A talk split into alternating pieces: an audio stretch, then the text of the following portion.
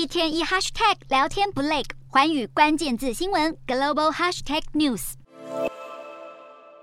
岸田内阁阁员频频出包下台，加上执政的自民党也有党内议员与统一教关系曝光，导致政党支持率大跌。面对这些困境，岸田文雄八日在受访时表示，这些问题让他意识到政治信任的重要性，加上日本有许多待处理的重要议题堆积如山，包含能源供应、国防能力、经济问题以及因应少子化的对策等。因此，众议院的解散和改选势在必行。岸田文雄表示，他将会在适当的时机。解散众议院，重新举行大选。除此之外，岸田文雄也在访问中提到，说到日本国内外关注的日本央行总裁继任人选议题，岸田表示，现任总裁黑田东彦任期在今年四月结束，到时候会选择最适合担任这项重任的人才，而内阁也会继续和日银合作，推动薪资和经济成长以及稳定维持物价等政策。